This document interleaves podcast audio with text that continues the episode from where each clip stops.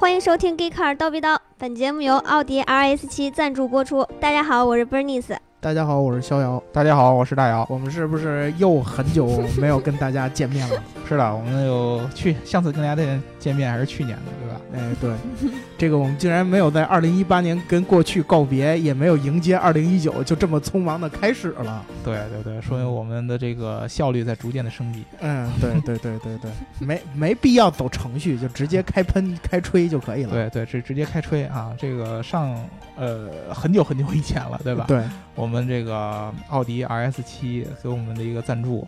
然后呢，我们非常非常的抱歉的告诉你，今天我们才会把这个赞助做一个兑现，而且还只是兑现一部分，对吧？因为我们这一期话题不能全聊 S 七啊，呃，全聊 S 七的话，这个这个这个稍微有点干，稍微有点干，因为实实话实说，实话实说，这个在聊节目之前，我跟逍遥老师，然后跟 Bernice 也这个探讨了很久，S 七到底有什么可聊的呢？然后呢，发现确实不够聊聊一整期的，嗯，对。然后正好呢，最近又出了一个新的这个我们特别关注的领域的这个事件啊，所以我们就决定把 R S 七的这个话题呢跟这个事件聊在一起，而且是以这个事件为主，然后 R R S 七为辅的。所以说这个，请这个这个这个我们打赏这位听众啊见谅啊，我们聊 R S 七还是会聊的，但是呢，确实不能一期都聊它。嗯，这个 R S 七啊。我我们归根结底来说，到截止到现在为止，啊事实上它只有一代，喂，只只有一代，只有一代，中间有一次改款啊，有一次这个 facelift，有一次小升级，嗯，而真正要马上要上市的一个。最新款，嗯，那个可倒是可以一说，嗯，只不过现在数据什么之类的也都没摆出来呢。那个应该是今年才会上，对，一九年会上。然后据说呢是四十八伏弱电混动，然后这个呃可能会带有 L 三级别自动驾驶什么之类，就跟 A 七一样，跟 A 七一样吗？这不是跟 A 七一样，但是燃油发动机不一样。燃油发动机不一样，那肯定发动机是会不一样的。一般其实，呃，我看奥迪的这个这个这个 R S 系列跟本身的这个正常的轿车系列的话，主要的区别也就是在发动机上嘛，就是动力总成这一块儿。对这个 R S 七现在，呃，在市面上呢，应该还是二零一六款的。对。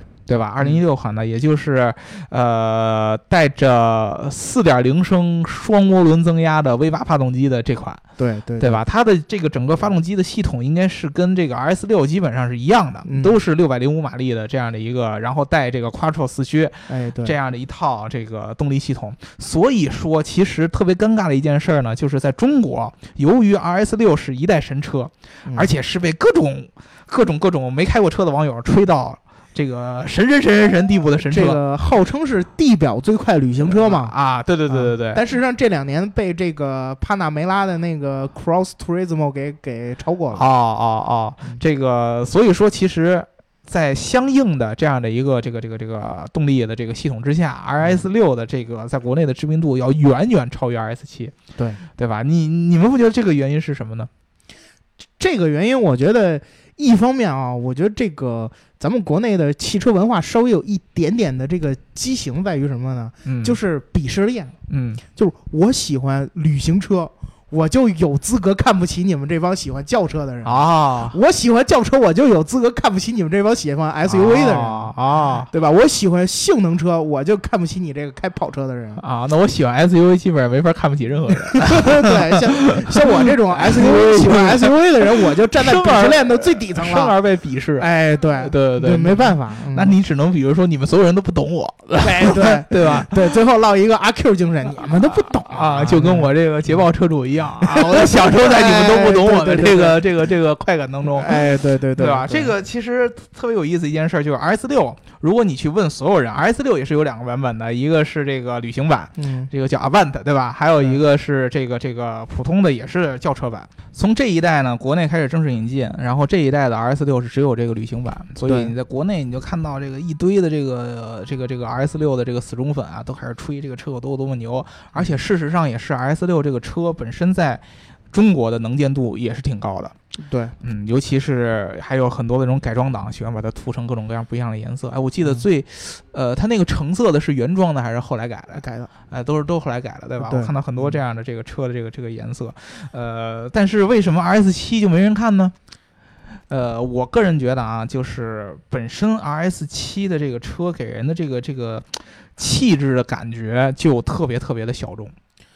对，本来这种掀背造型其实就相对来说少一少见一些。对啊，因为你看啊，尽管它非常帅，对对，它其它其实是挺有个性的一种造型，就是既像轿车，然后呢又是掀背，嗯，它等相当于是轿车跟旅行车之间的一种，他们管叫做 sportsback，对吧？对这个这个这个一种杂交的是这种这种出现。那就是如果说你想结合本身车的性能和实用性的话，那 RS 六的这个纯旅行的造型，它肯定是最好的，嗯，对，对吧？你要是从这个从这个帅的这个角度上来说呢，那 RS 七的这个本身的这样的一个形象，又不能让很多人完全接受。嗯对？吧？嗯所以说，其实它的这个这个这个这个这个这个形象啊，在国内是很奇怪的。对啊，很多人老师，这个很难接受吗？我作为一个其实对汽车并不怎么感兴趣的女生，嗯嗯嗯我一直就觉得这个七 A 七特漂亮。嗯，A 七确实很漂亮。那加之加上这个性能版的 RS 七，为什么就不能让大家接受了呢？这个就是一个我特别好跟你探讨的一个问题啊。这个审美嗯在中国，在车主，尤其是性能车主的这个这个主观臆断当中，其实是很奇怪的一个存在。很多性能车车主他其实是没有什么很高的审美的。他不在意我们，我就为了就是说，我就喜欢性能车，我可以不在乎你长什么样儿。呃，你能说他不在乎长什么样，并不是那样，是因为他审美不高，这是事实啊，这真的是事实啊。这个这个，你比如说 S 六这个车，它的呃 S 六和 S S 七，很多人把它认定的这个风格叫做叫什么西装禽兽，西装暴徒你还你还 禽兽？你们你们英国车才全是禽兽 呢！啊，西装暴徒这话我就不爱听啊，西装暴徒啊，这一点就特别对。但是我请问你，有几个在中国开 S 六的人真正穿过西装？RS 七，RS 七，R S 六，R S 六哦一样也是西装暴徒。R S 系系列其实，在奥迪里边都可以叫西装暴徒，因为它在表面上看就是一个豪华车，但是它真要开起来性能很强。这是奥迪本身 R S 的一个初衷嘛，在国外就是这样的嘛。我是一个上班族，对吧？我平常可能开 R S 四，嗯我可能也开 R S 六或者开 R S 七。我上班的时候，这车就是一个商务的一个车的一个感觉。但是我真要是跑的时候，比如说在街上突然想踩一脚，或者说我偶尔有这个上赛道的意愿，跟人跑个直线之类的，这个车的性能有个特别特别爆炸。一般你看啊这个那叫什么？西西装爆头，哦，不 不是西装爆头，是西装这个暴徒暴徒啊。这个所以说你在国外很多的这个上班族他是开这个车的，嗯对吧？他平常穿西装，然后再有这个想在马路上踩一脚，或者说偶尔想去赛道飙一飙的时候，他开这车也能体现出很爆炸的性能。但是在中国，大部分的人开这个 RS 系列的人，有几个是真正穿西装的？少穿穿潮牌的多。穿潮牌的大帽衫的多，对不对？嗯 那这个就这个这个，你你对它的这个品味认知跟本身这个产品对于它的定义就不一样了。嗯对吧？既然在国内买 RS 系列的不是西装暴徒，而是西装爆头，对吧？看见穿西装我就爆他头，对吧？嗯是这样的人，那他的这个审美就肯定也会有一定的区别。那 RS 七本身 A 七这样的一个情况就不会这么这么这么好了。对吧？你本来 A 七在国内，其实我觉得还挺正的。开 A 七的，我倒觉得有好多是穿西装的。嗯但是这些人呢，往往又没有对这种性能特别爆炸的这种一个需求，对吧？哎，对，对，所以说其实我觉得是是有区别的。大部分在中国，中国喜欢这种，就是我买 S 七，并不是因为希望它是西装暴徒，而是觉得就是我喜是暴徒。我喜欢那种给人的那种反差感。嗯，就是我特别喜欢让人觉得我这辆车特别普通，然后我可以虐它的那种感觉，你知道吗？扮猪吃老虎嘛哎，。对对对对对，这这个词儿用的好，就是扮猪吃老虎，就是我装成是一个猪，结果我是真是一只老虎。哎，但是大老师，我这儿我得跟你说一点啊，它和你之前聊的那个扮猪吃老虎那些日系性能车还是不一样的啊，。不一样，不一样它是它也不便宜呢，啊，是不它也便宜啊它开你面前来，你也认为这是一大好车，啊，是啊也不能说哦这。一瞅，你别看我这车看着跟十几万似的，但是我能搂你那五十多万的、一百多万的车，人家本身就是一百多万的车，嗯所以怎么说呢？可能还不光是扮猪吃老虎的问题，嗯，可能还是说这个怎么说呢？就是有品位的扮猪吃老虎和愣要扮猪吃老虎的区别。呃，对，有有点这个道理吧，就是就是或者是挣点钱扮猪吃老虎，没多少钱愣要扮猪吃老虎的区别。就是我，他可能针对的是那些三百多万的大跑车，嗯嗯，对吧？就是可能你哦你们这些开跑车的，买三四百万的大跑车，但是你碰上我这辆一百多万的，看着跟 A 七似的对这么个东西，你就不是跑不过我。对，咱最后总结一下吧。我觉得这个在国内也是有鄙视链的。比如说我最简单的，我要是一个性能暴徒嗯，啊，我会一百五十万，我会买 GTR，对吧？对，啊，我就是一个纯性能暴徒，我就穿大毛衫，嗯对？吧？我就是一个纯性能暴徒。然后我觉得我要是一个有点品位的性能暴徒，嗯，对吧？我我肯定也穿不上西装啊，西装有什么不同的剪裁我也不知道。但是我就觉得，我觉得开 GTR 人没品位，我要比他显得有一点品位。哎，我觉得买这个好像不错，对吧？RS 六比较不错。那你看 RS 七这个，我审美又没到那儿，我觉得它不太好看，所以就没人买嘛，对吧？所以说咱就只能解读到这儿了。你看，我们一聊 RS 七就变成价值观输出了。不不不，我呃，我觉得啊，这个 RS 七最后我给大家补充几个比较比较有意思的这个点啊。嗯说这个，首先啊，RS 七，咱们就说从整个 A 七开始，它虽然只有这么一两代产品，嗯，但是它的历史可以追溯到最早一代的奥迪 A 六、嗯当时叫奥迪一百 C 一，嗯。当时就有一款车叫奥迪一百酷配 S，嗯。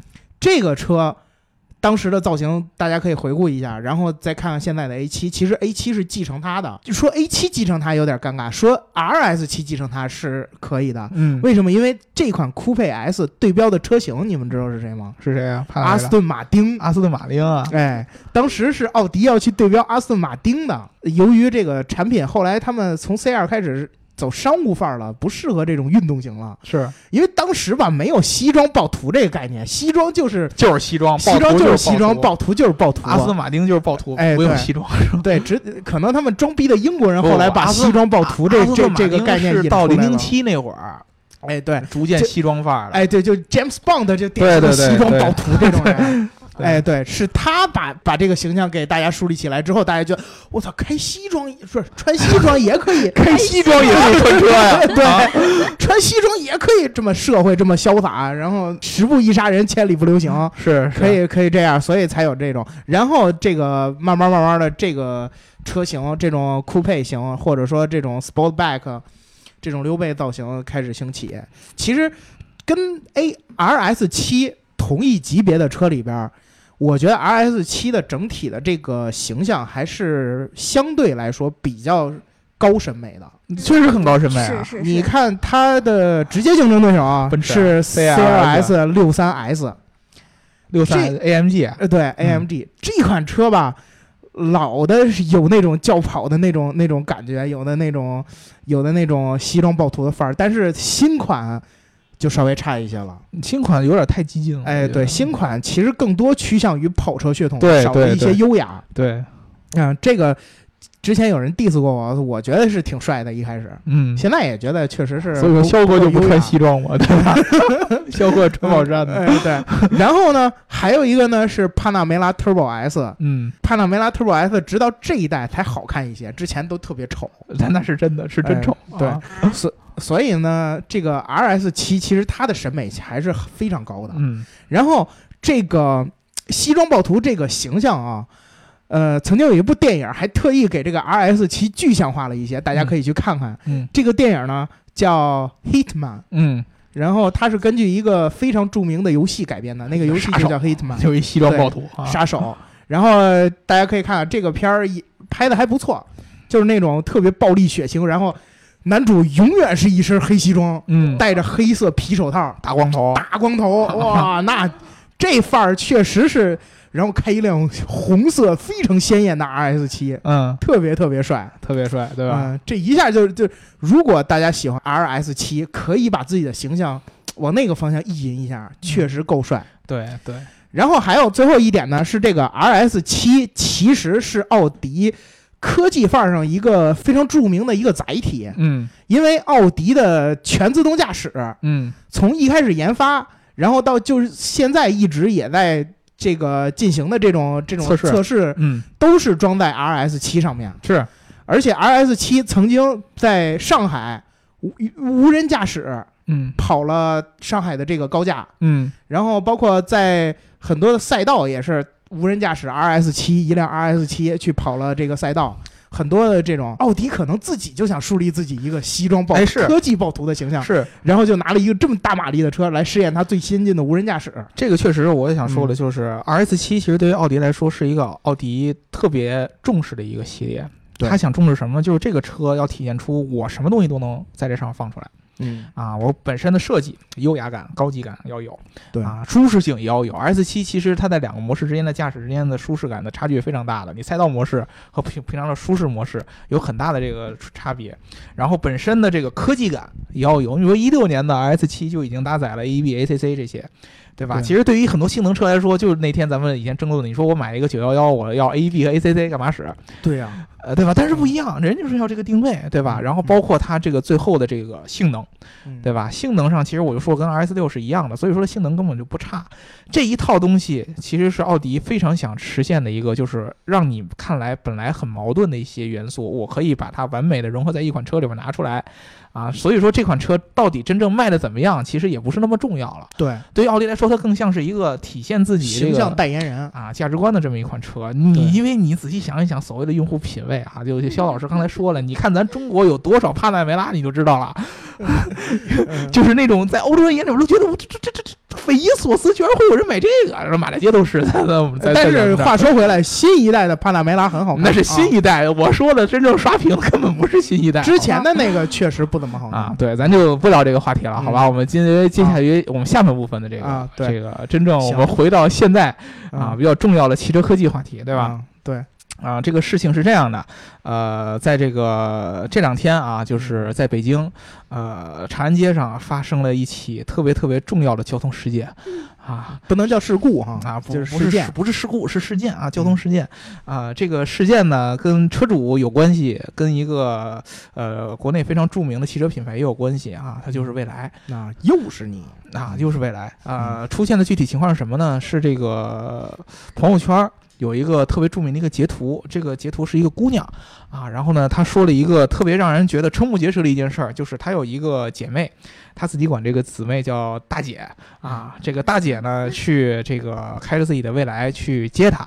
然后呢，他们一起坐的这个蔚来 ES 八行驶在长安街上，行驶的过程当中，突然 ES 八的屏幕上蹦出了一个升级的一个提示，啊，这个升级呢，就是说你要这个这个这个这个确定是否要升级，如果升级的话，你要挂 P 档，怎么怎么着。正好这个大姐呢，呃，刚好在等红绿灯，啊，这个大姐说、嗯、挺好的嘛，就升级吧，然后就把车挂到了 P 档，然后点了升级，然后这车随即就全部就黑掉了。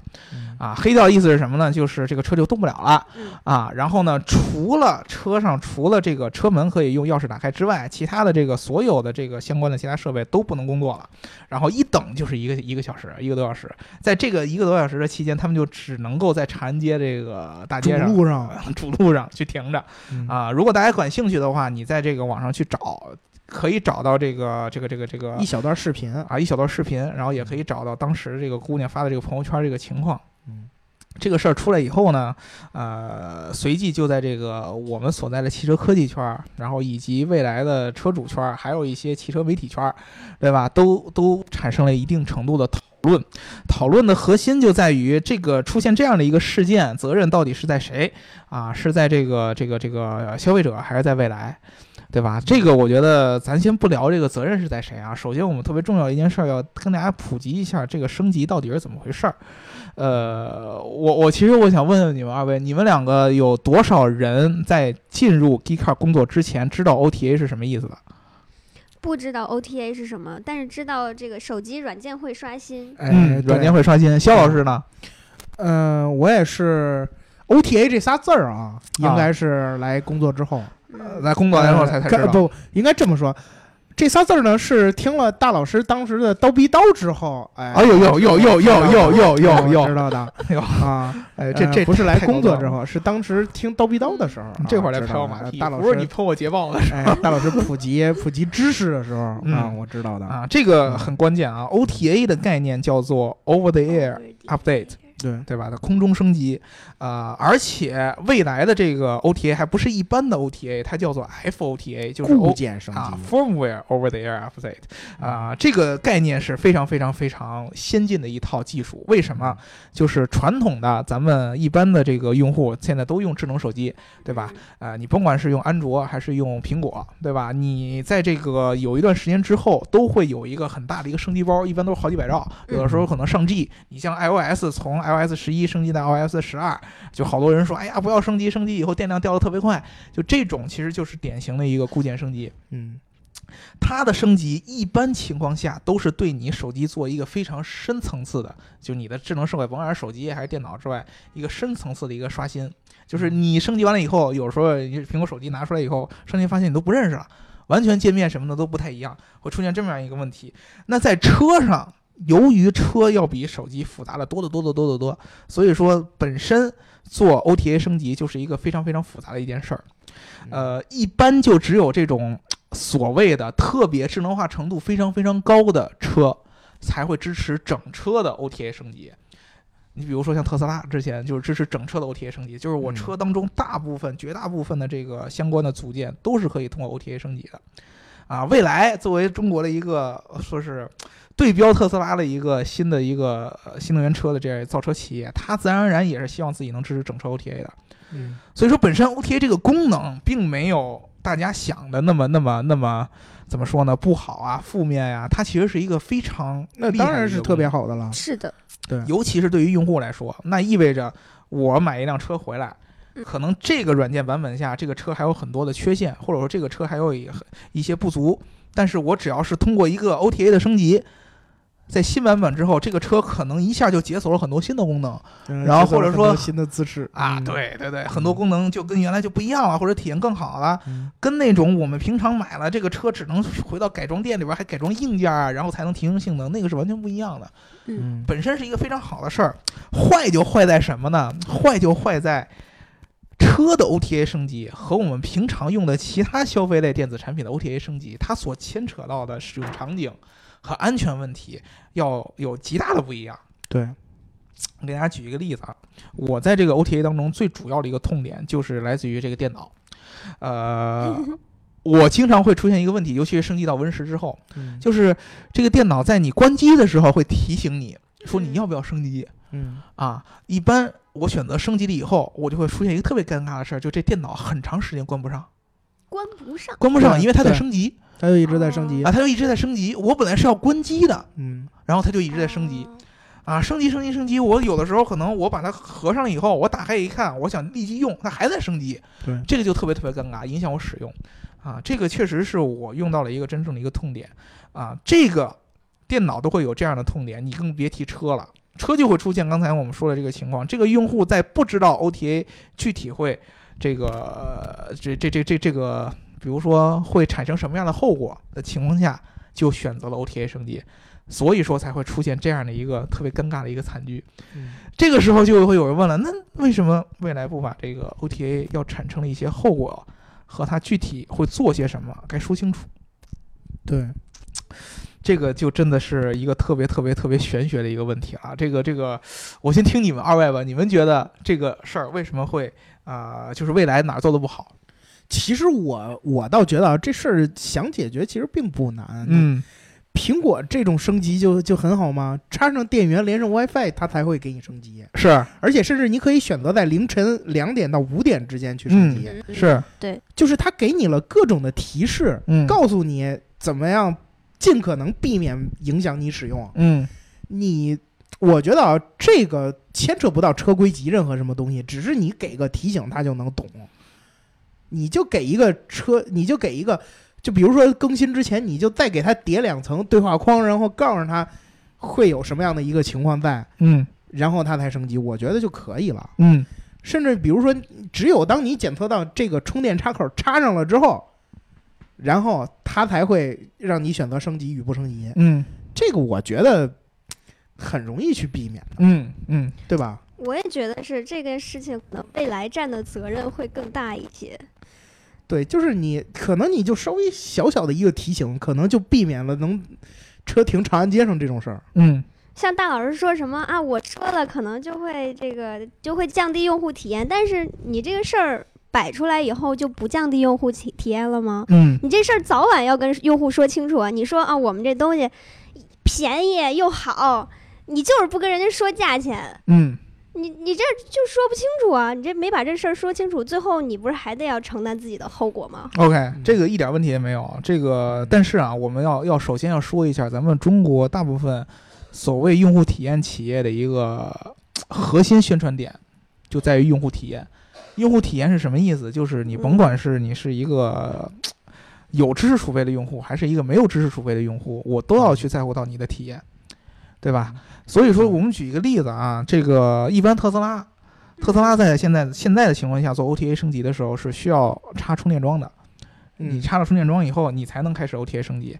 比如说，你像肖老师，你像手机上的这种 OTA 升级，它由于它一直是开着的，所以说你还可以半夜升级。但是如果说我开着电动车回家以后，车就完全关死了，对吧？嗯，我如何在 OTA 升级这个其实我觉得就是连上连接到充电桩之后，就可以升？可以选择升。嗯，可以才才可以选择升。对，OK，对你这这个就完全可以按照手机的逻辑来来思考啊。嗯你当你还需要着用手机呢，然后你可以去选择不升级它，嗯嗯对吧？然后比如说你躺床上了，一般我们都是躺在床上，就是得插上电源，然后玩手机，然后他这时候给你一提醒，你会选择啊，马上睡觉了，要不我就升他一下，嗯，或者说我没什么用了，我我这会儿我要我要去玩电脑了，嗯，呃我会在电脑上玩游戏，然后嗯我用不着手机了，嗯，然后我选择让它升级。嗯我觉得这个就给大家一个思考，就是说我此时此刻需不需要你？嗯就是手机要给大家在一个尽可能不需要它的时候，给了你这个提醒。嗯我觉得这个就能避免绝大部分的这种矛盾了。是，我觉得真正的一个问题，你说未来的一个很大的问题，我个人感觉其实它的市场定义部门和它的真正的产品研发部门之间会有一个很大的一个认知上的区分度。比如说嗯，如果我是未来的一个产品定义部门，或者说是市场宣传部门，我在提用户体验的时候，我希望的是把它覆盖到尽可能多的用户。嗯但是如果我在是我的开发人员、技术人员，他在想用户体验的时候，他更多在乎的是真正懂未来的人。我我给你举个例子啊，没有哪个，没有哪个，比如说我是一个公司的一个市场人员，我敢公开的跟用户说，我的产品就是为那些懂我的人设计的。或者懂智能汽车人设计的，没有哪个做市场的人敢这样哎，我我大老师就做市场，然后他就替捷豹吹这牛逼，啊！嗯，是吧？我不是捷豹的市场，啊、没有捷豹的市场人，他绝对不敢这么说。嗯嗯说你你你你家里边一件西服也没有，或者你的西服比你比正常剪裁大两号，你不配买捷豹，没有人敢这么说。嗯，你是这么想的，但是我是这么，想着的，我不会这么 说，这就是市场人牛的地方对，我们一边舔着你一边骂你，对吧？嗯啊，嗯然后呢，但是真正做研发的人，他很难把这个用户想的这么细。嗯他真正关顾用户用户思维的时候，他其实就一般就是想的，他假很容易假定这个用户就是懂他的，就懂这个车的。那他尤其是像未来这样的车，尤其是像未来的车，就未来这样的研发，真的是这样。就是你这个中间的一个很大的一个区别和差异，是很难在短期之内就或者说就它一出场的时候，这个问题就提前就给你预防好了。这个真的非常非常难。我给你举个例子，大部分包括咱们媒体人都会觉得买未来的 ES 八的这个大部分的车主当中，都是对于智能智能汽车，对于电动车是有非常深刻理解的人。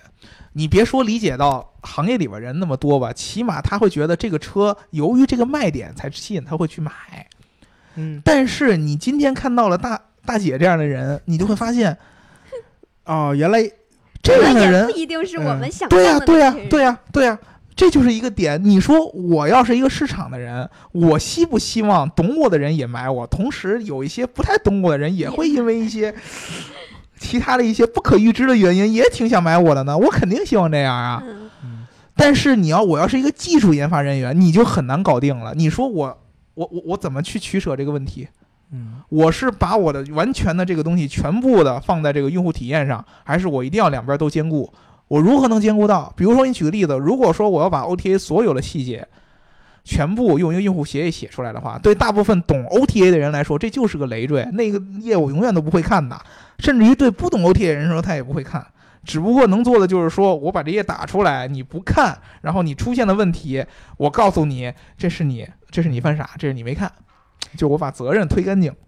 但是我觉得从从技术角度来说，你做交互的话，你把用户当把所有的用户，你不去考虑他的性格，不去预设他自己的所有的这些特点，你嗯，就把他当成一个自然人，然后去，那何来用户体验可说？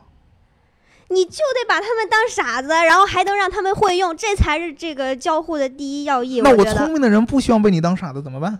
我的用户体验就不值钱了吗？又不你是说我用个车机，我又不是去闯关呢？这个这个其实，因为你真的你看到所有的最早咱们中国做智能硬件当中一大的用户痛点拿出来的就是繁多的用户协议，嗯，不管是小米还是什么的，都都出来过繁多的用户协议。但都说了，我安软件之前，我安任何之前旁边那么多用户协议，干什么呢？教育你啊，就是告诉你这玩意儿怎么用啊。但是不是所有人都想学啊？你你那个放在那儿，其实不是为了不是为了教育，而是为了把你责任撇清楚，因为没有人会通过那个方式教育自己。你仔细想，这就是用户逻辑嘛？有多少人会读那个协议？没有人会读。我知道 OTA 的东西绝对不是通过这个协议知道的，而是通过一些其他的我对电子产品的热爱而知道的。所以这个东西放在这儿，一般都是为了企业把自己的责任撇开。那我作为一个跟用户交朋友的一个企业，我不能让用户觉得责任都撇在我手里啊。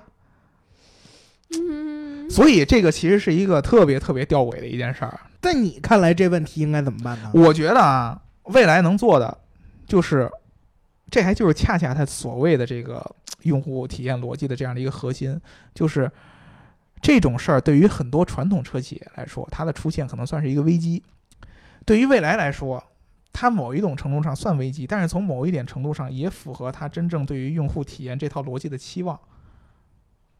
他嗯期望通过这样的形式去真正了解用户到底是什么样的，以一种特别我们觉得很很难接受的一种奇怪的方式嗯去了解用户到底是什么样的。他今天肯定会通过这样的方式去改。第一，有了这件事儿的出来，肯定有很多以前开了我的车就不知道 OTA 的是什么的人去知道 OTA，嗯对吧？嗯因为随即的未来就在他的这个 APP 里边去发了一个正式的一个 OTA 的更新指南，你需要做什么，OTA 会产生什么。第二个就是说白了，工程师真的很难去取舍，我如何用一个言简意赅又清晰明了的方式告诉你 OTA 会产生什么。完全，我觉得啊，完全是只能插充电桩才能 OTA，这也不是用户体验的一个终极体验体现。那你就是等五 G 来了之后，OTA 就一秒；哎，呃，也有可能。等五 T 到了之后嗯，OTA 嗯瞬间就是一对呀你一确认，然后瞬间就行，红绿灯都没过呢，然后 OTA 结束了。那也有可能，但是你也得去重启一下啊，重启一秒它也是。重启啊，那你有时候你开手动挡还憋火呢，你不也得不拧钥匙重启？这事儿绝对不能想的这么简单。用户啊，轻易都会把东西想得很简单。我给你举一个很简单的例子，其实未来在那个 OTA 的提示上面写着一句话，这个话绝对是只能给懂车的人才能看得懂的。他写了一句什么呢？OTA 在开始之后。啊，你提前要做好准备，就是关好车门，关好天窗。OTA 一旦开始之后，车辆上除了能够用钥匙开关车门之外，其余的所有电子设备都将暂停使用，都将停止使用。哎，那我觉得这句话如果说出来，未来已经把把责任撇开撇干净。没有啊，，你对中国人来说，这个就是用户体验的一个非常恐怖的体验。没有一个企业，我说用户体验的，敢敢这么说话，因为什么？他假定了所有用户都知道电子设备是什么意思。比如说，对于一辆电动车来说，车窗是不是电子电子设备？别说电动车了，汽车所有的车现在车窗是不是电子设备？嗯，有很多很多人根本就不知道车窗是电子设备，对吧？我当时人就写了说，他的那个朋友圈也就写了车窗摇不下来，嗯，他觉得这个匪夷所思，是的，因为很多我们成长起来车窗都是摇把儿的，摇把儿就是个 不是？那你那你现在肯定是现在肯定是电动的，这你用电动取代摇把儿，你我我怎么能你怎么能让一个大姐去一定能保证她知道车窗就是电子的？或者他真就告诉你，我不觉得车窗是电子的，你有脾气吗？你能说我一个用户企业，你不知道车窗是电子的，我就不理你？这不可能。哎，你说就这个知识水平，能拿四十多万买车，这 哎，这这跟这这跟啊知识水平一点关系都没有。我觉得这也是可以的哈。你我我作为市场部的人，我要看到这样人来买我车，我可高兴了。嗯你那可不嘛，那说明我们品牌的这个成分高啊。所以说，其实就是需要有更多的这样的这样的情况。你这样的情况相似的，一定还会有持续爆发的，因为你在现在就是一个用户教育的一个阶段，嗯，嗯，对，对吧？那那就是出这问题就就就先不管呗，置之不理。你肯定要管啊。这个问题出现了以后，你恰恰就是他怎么去反馈才是他最重要的一件事儿，就是你如何改。我觉得你一一要直接就一刀砍死，这就不行。一刀砍死是不符合用户体验的。但但是我觉得，就 OTA 这种东西牵扯了这么这么核心的这么个这么个功能，我觉得哎，我给你举个例子，为了保证安全，你也应该，我给你举个例子应该暂时一刀砍在。苹果这个手机刚出来的时候，有多少人都刷成过白苹果？好多人，好多人。嗯，那会儿你还想着用户是怎么怎么说的吗？就不好使吗，苹果不好用。对呀、，不好使啊。老死机了。那苹果管吗？不管啊？对呀、那你现在你还敢不管吗？但但我感觉现在我还敢不管啊？你都已经到，你都已经到了二零一九年了，哎，这个就是你现在用户你还敢不管这事儿？这就是用户的核心。用户的核心就是说白了，我只要想说你不好，我永远都能挑出不好来。所以说，说你不好，并不是一个灾难性的事儿。灾难性的在于你怎么对待这些不好，这是对于传统车企反而一个理念的一个差距。如果说啊，所有车企都像咱们之前想的那个逻辑，那就是传统车企。嗯传统车企就是我尽量杜绝一切你产生说不好的渠道可能性，这是第一种方式。第二种方式，我根本就不把你当回事儿。就像捷豹这样哈，对啊，不管我怎么坏，对啊，随便骂我就不把你当回事儿。就是说白了，随便骂。就是说白了，如果说你的一些用户体验需求和我传统的汽车安全逻辑有一定的冲突的时候，嗯，我就不管你了。对啊嗯，因为因为我万一为了满足你的需求，出现了一些安全的问题，你该更骂我了。嗯新的企业就尴尬就尴尬在这儿，它既然吹出了用户体验这个逻辑，它就卡在这儿，就就就就就就前后前后不能做，它只能做的就是遇上这件事儿就赶紧去补，遇上这件事儿就赶紧补。但是你说什么时候补是个头呢？咱现在谁也说不准。对，我觉得这件事情并不是一件坏事儿，它更更大程度上让更多人去知道了这个功能你。看怎么说？去了解没有一个他们的，这又是我刚才说的市场跟研发的事儿。研发可能觉得，哎，还有这样的用户会出来，哎，我赶紧赶紧懂，下次就更新写点儿。市场人就觉得，我操，你们简直是 你怎么连这个功能都没想出来你？怎么能这样？你就给我挖坑吗？有嗯哪个市场人敢这么说？这件事对我们来说不是坏事儿，啊，我觉得其实不是坏事儿。可能李斌敢这么说，哪个市场人敢这么公开这么说？你说敢一个新东西刚出来的时候，你就是得这不断的去试错，然后在这种艰难的过程中去教育。未来应该给大姐发一个感谢函，嗯，谢谢你啊，谢谢你，谢谢你，太好了。你产生的任何损失，我们来包赔。对，下次别缠您啊，下次三还。天安门门口，对对对，嗯这个 下次下次就专等那个京平高速机场高速上外宾来的时候，啊，哎，这真过分了，也说的人真是事业怎么办？哪天川普来了，我操！然后然后我就在那儿 OTA 一升级，你动不了。川普你等不等？对这个，其实我觉得就是咱最后说一下这个问题，嗯咱抛开技术不说，永远在中国这种事儿都是一个双向看的。嗯传统的中国的这个汽车行业都是外资统治这些，那个时候，第一，汽车也跟用户没有这么深的联系，对，那就是相当于人家德国人就是啊，咱又说德国人，其实以 德国人为为为首的吧，讲讲讲，对嗯，为首的吧，一般就是说的就是专业人干专业事儿，嗯，我不希望你懂，你也不用懂，对，对你千万别懂，你嗯。懂了，反而显得我不专业。嗯，你就把你的事儿都交给我来干，有出问题放 4S 店嗯就完了，你也别想着说什么小毛病我自己能不能能别别别别，就都上我这儿来，就最好的。现在呢，是有这样的电动车出来了以后，这个所谓的用户体验这个思维的，我希望把这些智能化的东西开放给你，我希望能够让用户更了解车，我希望用户能够用车更方便。那相应的对这种传统的理念就会有很很强的冲击。你如何你如何去做做取舍，这就变成一个特别关键了。所以在这种情况下，那车车企和用户本身都会有一定的学习成本。你用户永远都不能说说我听说你是一个用户企业，那我就可以永远就当个傻子，完全靠你来养我。完全，我只要是我花这个钱，剩下的就全是你操心了，我什么都不用懂，永远不可能是真的是这个逻辑，对吧？有其这个有接受这个逻辑的用户存在，那么他们就是产生用户的、呃、产生问题的用户的这个最主要的人群。你对于车企也一样，不可能说我就觉得所有的车，我做这款车就是给那些懂智能汽车、懂 OTA 是什么。懂车窗不是电子设备的这样的人来设计的，不不可能啊！我万一我就是一个挺传统的一个人，但是我想呃体验把新潮，我就有钱，我体验把新潮，我就想买这个车，我就想买车用一下，那你恨不能还不让我会使啊？这种感觉就相当于你第一次给你爸妈买一个智能手机一样，啊嗯，真的是这样。你说有这么多所谓的用户渠道去帮他去了解智能手机，但是他都不知道，你得亲手手把手的把他教会了。嗯，哎，我想问一下，当时他有没有流量提醒啊？因为这个产生的流量挺大的。这个 OTA 的流量是不是未来会管吗？我我记，反正很多我记得是好像是会会管的，好像是会管的。其实是这样，咱们最后就就嗯补补充一些几个技术的细节问题，啊，因为直接聊技术有点无聊。第一个就是这个车的电量。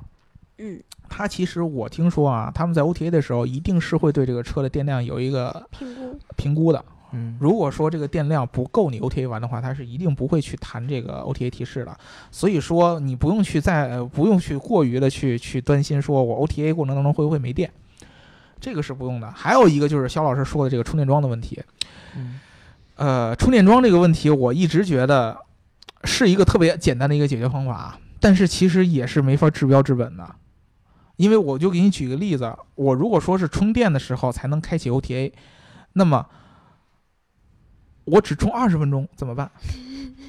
你可以选择不不 OTA 吗？我你你就是你说白等你了，下次四十分钟的时候，你再去 OTA 就是你对于用户来说，只要是我充电，但是我对 OTA 没有了解，它依然会产生问题。那就告诉他你可能会 OTA，一小此时啊。次对此次 OTA 需要多长时间？这个也这个也多长时间？那你没告诉我 OTA 过程当中我就不能开呀、你充电的时候，你你你充电的时候，你能不能还开着开？不是，我可以充二十分钟，OTA 没完我就开走啊。你这时候打不开车呀？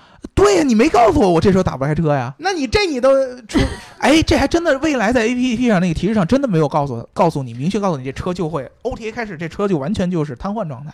它没有明确告诉用户车处在瘫痪状态，嗯他他说了一个特别技术化的一个词儿，嗯这个词儿就是我刚才说的，你到底你是用市场部的语言还是用技术的语言？不是我，我是这我是这么看的啊。你如果真的就就二十分钟之后，你立刻想走，你这时候走不了。